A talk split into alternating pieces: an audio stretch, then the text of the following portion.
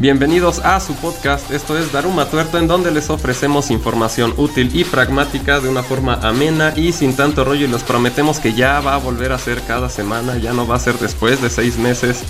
sí, perdón, perdón, gente. Todos los que nos escribieron en Twitter y en Facebook de cabrones, ¿dónde están? Aquí estamos. Aquí estamos. Gracias, señores, por los Patreons. Miren, están hermosos micrófonos. No me canso de. Son sexys, güey. Son dorados con negro, me encantan. Elegantes, dorados, güey. Elegantes. Y la consolita donde vive Pequeño Chamán está hermoso, güey, de verdad.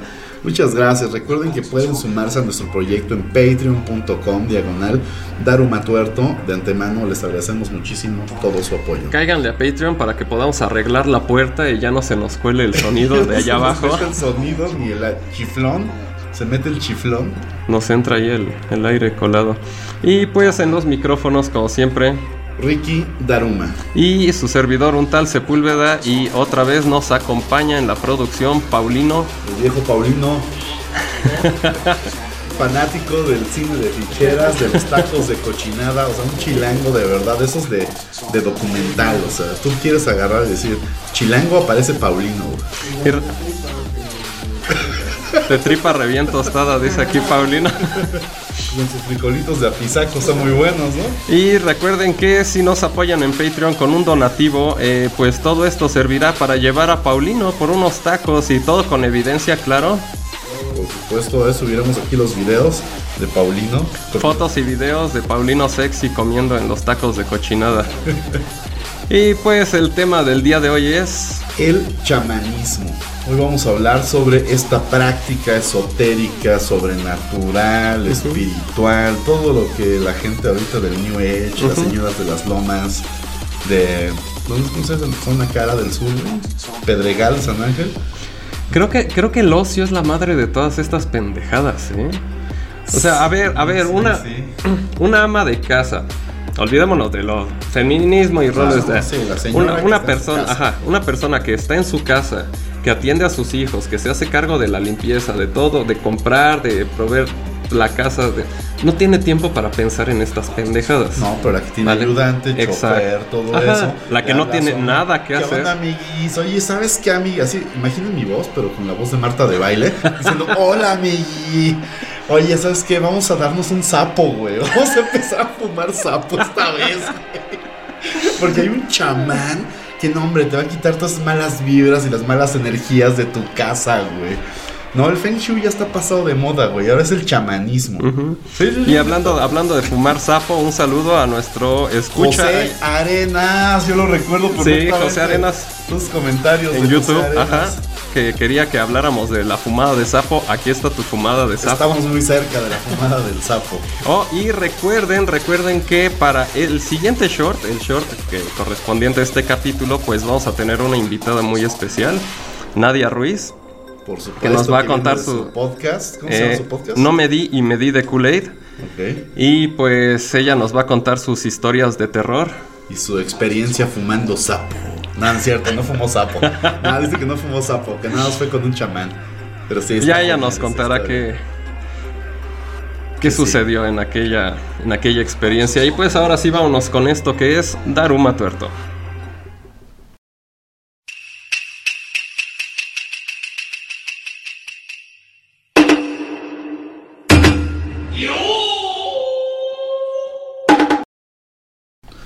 El chamanismo surge en México alrededor de los años 20, de los 1900, o sea, ya va, está 100 años. sus 100 añitos. Aunque curiosamente cuando todo este desmadre surge, ellos hacen alusión a que están haciendo unas prácticas ancestrales que tenían miles de años. Ah, sí. Pero ¿En pues dónde habíamos visto eso antes? sí. pero no, la neta es que todo este desmadre se, gesta en México después de después de la revolución y sobre todo en la Ciudad de México. Curiosamente en la Ciudad de México es la cuna de los chamanes de provincia. O sea, ah, viene gente de provincia a la Ciudad de México con toda esta parafernalia y todo ese desmadre. Y pues ahí empiezan las alegorías chamánicas. Imagínate, ¿no? 1920, ¿qué había en 1920? La gente, la gente, era gris, ¿no? Todavía éramos de color gris. Todo era en blanco y negro. Y la gente hablaba así. En la Ciudad de México todos éramos torito. Torito, Torito. Oye, ese cabrón nació de 40 años y se murió de 40 años, ¿no? Pedro Infante, tú lo ves, güey. Tenía 20, 25 años y se veía de 40, güey. Tenía, 40, y se veía igual todavía. Pero bueno, no venimos a hablar de Pedro Infante, estamos hablando de la chamanería. Pero nada más para tener un contexto, güey. Cómo era la Ciudad de México en 1920. Pero bueno, esta, esta, esta práctica eh, es una, una, ¿cómo decirlo? Estamos tomando toda la parafernalia prehispánica ancestral para acentuarla en algo, güey. Para la década de 1950 había intelectuales que ya estaban clavados con toda esta alegoría, güey. Muchos pues ni tan intelectuales entonces, ¿eh? gente que se dedica a las letras, güey. gente que se dedica a escribir y mucho marihuano fifí. Esa es la, mezcla para todos. Los marihuanos fifís y los güeyes se dicen intelectuales. Les puedes vender cualquier pendejada de ese tipo. Exactamente. Ellos fueron los, realmente los gestantes de este movimiento chamánico, güey. De 1920 a 1950 maestros de la UNAM de filosofía y letras, bien marihuanotes, pero eso sí, fifís, bien vestiditos, que viven bien. Esos cabrones, ahí nace, güey. Así como eh, bueno, aquí habíamos puesto los inicios de la hipsteriza moderna. Ah, sí. Pues son de esos cabrones, vale. Ellos definen, o sea, oficialmente se define el movimiento chamánico como la práctica espiritual ancestral que se ha practicado en México y América Latina durante miles de años. Ah. Ajá.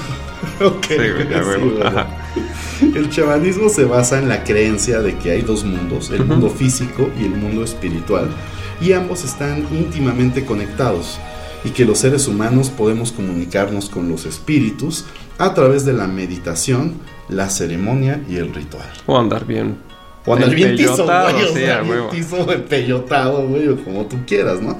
Los chamanes afirman que pueden entrar en estados de trance para conectarse con los espíritus de la naturaleza y obtener el conocimiento y la sabiduría para sanar a las personas de enfermedades y malestares emocionales y espirituales. Mm. Este es todo está todo está chido, la neta, excepto este punto en el que estos imbéciles comienzan a decir que pueden curarte de una enfermedad o que te pueden ayudar en algo.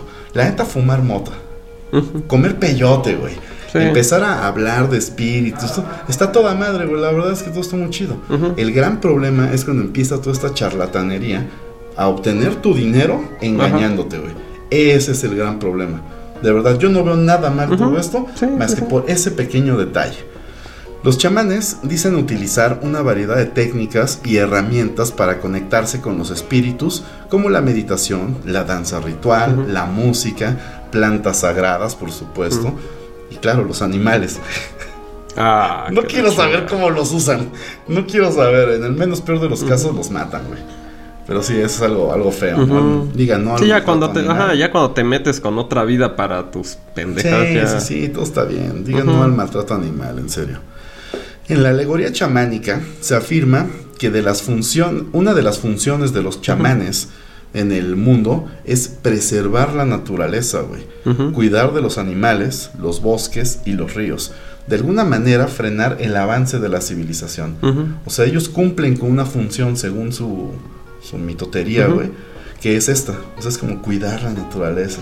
No, y vaya que se detiene el avance de la civilización jalando a gente pendeja para allá. O sea, no, pues sí, güey. De hecho, mira, aunque la práctica del chamanismo ha disminuido en algunas partes de México y de Latinoamérica. Qué bueno. Sí. Debido a la influencia de la religión mm, y la cultura occidental, aún hay comunidades indígenas que mantienen estas prácticas. Y voy a eso, mira. Esto es un movimiento hippie, fifi, que nace en la Ciudad de México pero que muchas comunidades indígenas adoptan, la parafernalia como método de subsistencia para atraer turismo, güey, Ah, para claro. llamar a la gente y para comenzar. Entonces, no, yo soy chamán. Ah, sí, yo, mis ancestros hace 3000 años. No mames, güey. O sea, tú estabas vendiendo ba- barro hace 5 años y hace 10 trabajabas en la farmacia de similares del pueblo, güey. Y ahora dices que eres chamán, no mames, cabrón. Pero bueno, o sea, eh, no lo veo nada mal hasta el punto en el que dicen que te pueden sanar de enfermedades o que pueden hacer. Sí, es que como atracción turística ve ahí al zócalo del pueblo Sí, y sí, ve al sí. Chamán ahí a hacer su ritual, ah, le caes ahí con tus cinco pesitos por ah, ver una ajá, cagado. Cuando vas al temazcal, güey, que te dicen, ay, vamos a orarle a la madre tierra. A ver, güey, está toda madre, sí, güey. Sí, 100 varos, ajá. cabrón, déjame estar aquí, ¿no? Sí, pero el pedo es, es eso, exactamente. Pero bueno, además de que el chamanismo ha atraído a personas de diferentes orígenes culturales y espirituales que buscan una conexión más profunda con la naturaleza. Ándale, pues. Además Ah. de una comprensión más profunda de sí mismos y del mundo que te rodea. Pues claro, una pinche sociedad de desequilibrados mentales, de gente débil del cerebro que no sabe ni si es hombre o mujer, cabrón. O sea, véndeles esta bola de pendejadas, en serio, que claro que les, les encanta, güey. O sea. Pero mira, preparé Ah, Ajá, esa- no, no, no te iba a decir, ilústranos con, con personajes. Preparé una lista aquí de los chamanes más ilustres y más famosos de la historia de toda la parafernalia chamánica. El primero es Don Lucio. Este chamán proviene del linaje de los graniceros o ritualistas, de- ritualistas del Rayo de México.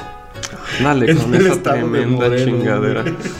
Don Lucio y otro grupo más de chamanes de la zona pueden controlar las condiciones atmosféricas. O sea, Ah, no mierdas, Marvel. Entonces los hombres X no eran no, era eran mutantes, chamán. era, ajá, era una chamana, una sí, chamana, claro. De manera que son capaces de sosegar, postergar o evitar los desastres naturales. También se comunican con los trabajadores del tiempo, seres del mundo invisible que habitan el- en el espacio. Según este linaje, linaje, Solo pueden comunicarse con ellos quienes han sido escogidos por estos seres, además de que deben pasar las pruebas del radio, del rayo, Ujú. que consiste en sobrevivir a la caída de un rayo sobre el cerro del Teposteco. No, si eso lo inventé, pero es sobre tu cuerpo, güey. No, pues claro, eso te deja fundido el pinche cerebro y acabas diciendo pendejadas, güey. Ok. Siguiente chamán, güey. Doña Pachita. No, no hables de Pachita, que en YouTube, ¿cómo nos cayeron? La, aman, güey. Esa bola de imbéciles que creen en este Jacobo Grimberg ajá. y Doña Pachita, güey. O sea, estaba. Es que, ok, a ver, las, vamos- es que hay que separar. Las investigaciones de Jacobo Greenberg son una cosa. Sí, y muy Ajá, válidas y también. porque tenían método, o sea, Ujú. obedecía al método científico, su investigación, vale. Pero ya la pinche gente que lo agarró como un culto y como creencia Sí, de que él sí, estaba descubriendo cómo trascender y la madre. Ah, ¿Puedo decir algo? Tuyo el micrófono. Creencias de gente pendeja. Sí, claro, güey, así claro, de fácil, claro. güey, ya. Pero bueno, vamos con Doña Pachita. Mira, es una pequeña semblanza aquí de, de ella. Solo voy a decir que es una oriunda de Parral en Chihuahua, pero radicada en la Ciudad de México. Su nombre real fue Bárbara Guerrero y es la chamana nahuala que tenía la capacidad de afectar el espacio, la energía y la materia con la mente para sanar enfermedades. Explica que la mente es capaz de dar indicaciones al cuerpo de manera inconsciente. Brujos del nivel de Pachita lograban darle indicaciones a los cuerpos en el exterior para sanarlos a través de operaciones quirúrgicas psíquicas. Sí, sí, recuerdo que estaba la, Sí. sí, la, la anécdota de que con un cuchillo abrió y a una de niña, campo, ajá, sí. y que a una niña hasta le, que le regeneró un pedazo de cerebro que, que se materializó en sus manos y que bueno, sí, con toda esa droga encima, pues que a huevo que lo andas Greenberg viendo. Dijo que fue cierto porque Él lo vio. ella era capaz de ir a la latiz y Ujú. entonces desde allá con las cuerdas de la realidad, entonces bueno, Sí, después, sí después vio a Doctor Strange y se convirtió en el hechicero supremo. ya tenemos al primero, a don, ¿cómo se llamaba este cabrón? Ah, a Tormenta. Ah, tenemos a Fray Tormenta. el segundo no, Lucio, a, Doña Pachita. María Sabrina, no, perdóname, a Doña Pachita, que es el, nuestro siguiente X-Men. Ajá, Doctor Strange. Doctor Strange. Ahora vamos con María Sabina. No, bueno, esa, esa mujer legendaria, fuera de, fuera de las pendejadas que anduviera aquí, pues digo, fue fue un... Bien droga, Sí, sí, sí, o sea, pero fue un símbolo aquí en, México, por lo menos. María Sabina fue la bruja más famosa del misticismo mexicano y la que dio a conocer las propiedades sanadoras de los hongos alucinógenos. Por ahí dicen que varias canciones de, hasta los Beatles, ¿no? Sí, de que cuenta la leyenda que solo vieron a, eso específicamente. Su don era el de acompañar e instruir a los viajeros psicodélicos en su búsqueda del yo interno, lográndolo a través de las letanías y hermosos cantos. Poseía el don de decodificar el hipocampo del cerebro. Yo digo que era hipotálamo, güey, ¿no? No, no, sí, sí. ¿Sí es el hipocampo? güey. ok, el hipocampo del cerebro, güey. O sea, tiene poderes ya también igual de cabrones que la otra, ¿no? Pues más o menos, o sea, esto de que te acompaña en el descubrimiento del yo interno, sí, o sea, está bien, porque si, digo, consumiendo alguna, alguna sustancia, eh, pues ya y tu cerebro encuentra otras conexiones y acabas pues, dándote un viaje ahí adentro y, tú a encuentras... podías recuperar vivencias perdidas. Ajá, recuerdos, cosas así. Ajá, o sea, sí, que alguien más te vaya guiando para que no te pierdas en ese viaje y te vayas ahí a la fregada. Ok, vamos a hacer, queremos hacer esto específicamente. Ok, la persona que está afuera te va ayudando y te va llevando ahí. Con drogas y con pues sí, Ajá, o sea, hasta ahí. Pues yo veo otro X-Men aquí llamado Jean Grey María Sabina. Ah, sí, que te codifica el cerebro. Sí, güey. Ahora te voy a pedir algo hermano podcaster, quiero que vengas conmigo a este viaje espiritual. Cierra tus ojos. A todos aquellos que están escuchándonos, ya sea por YouTube, Spotify, simplemente concéntrense en mi voz. Escucha la voz del viento, el canto de los animales, el olor de las hojas santas.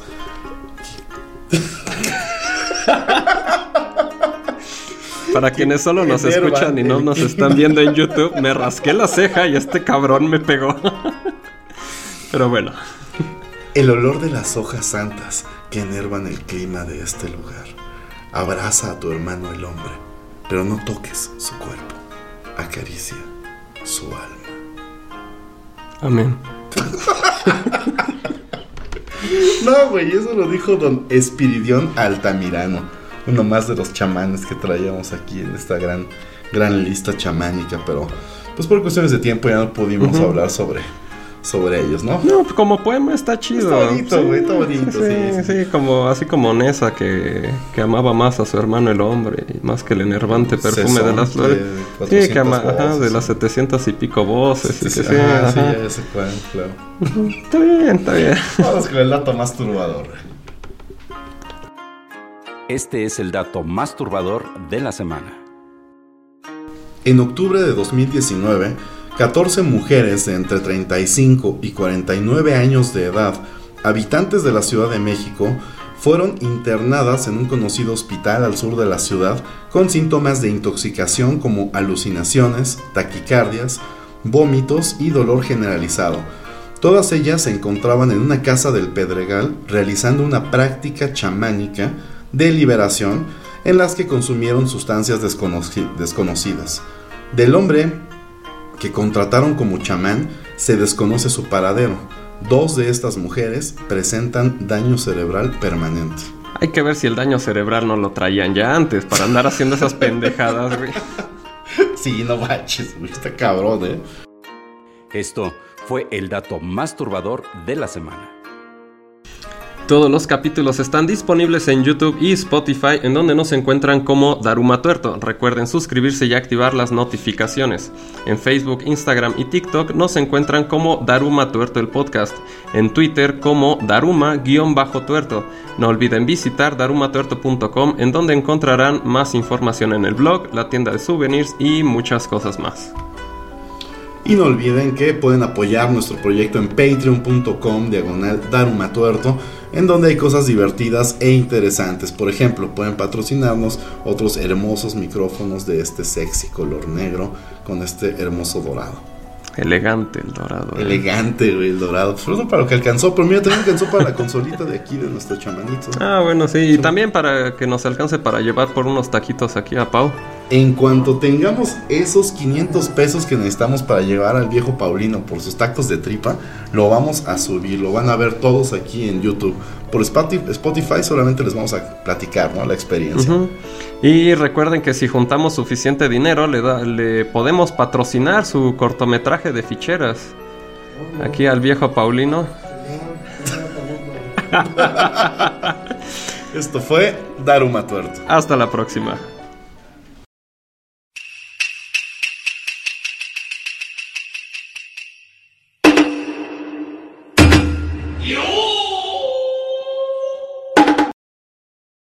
Ah, creencia de gente pendeja.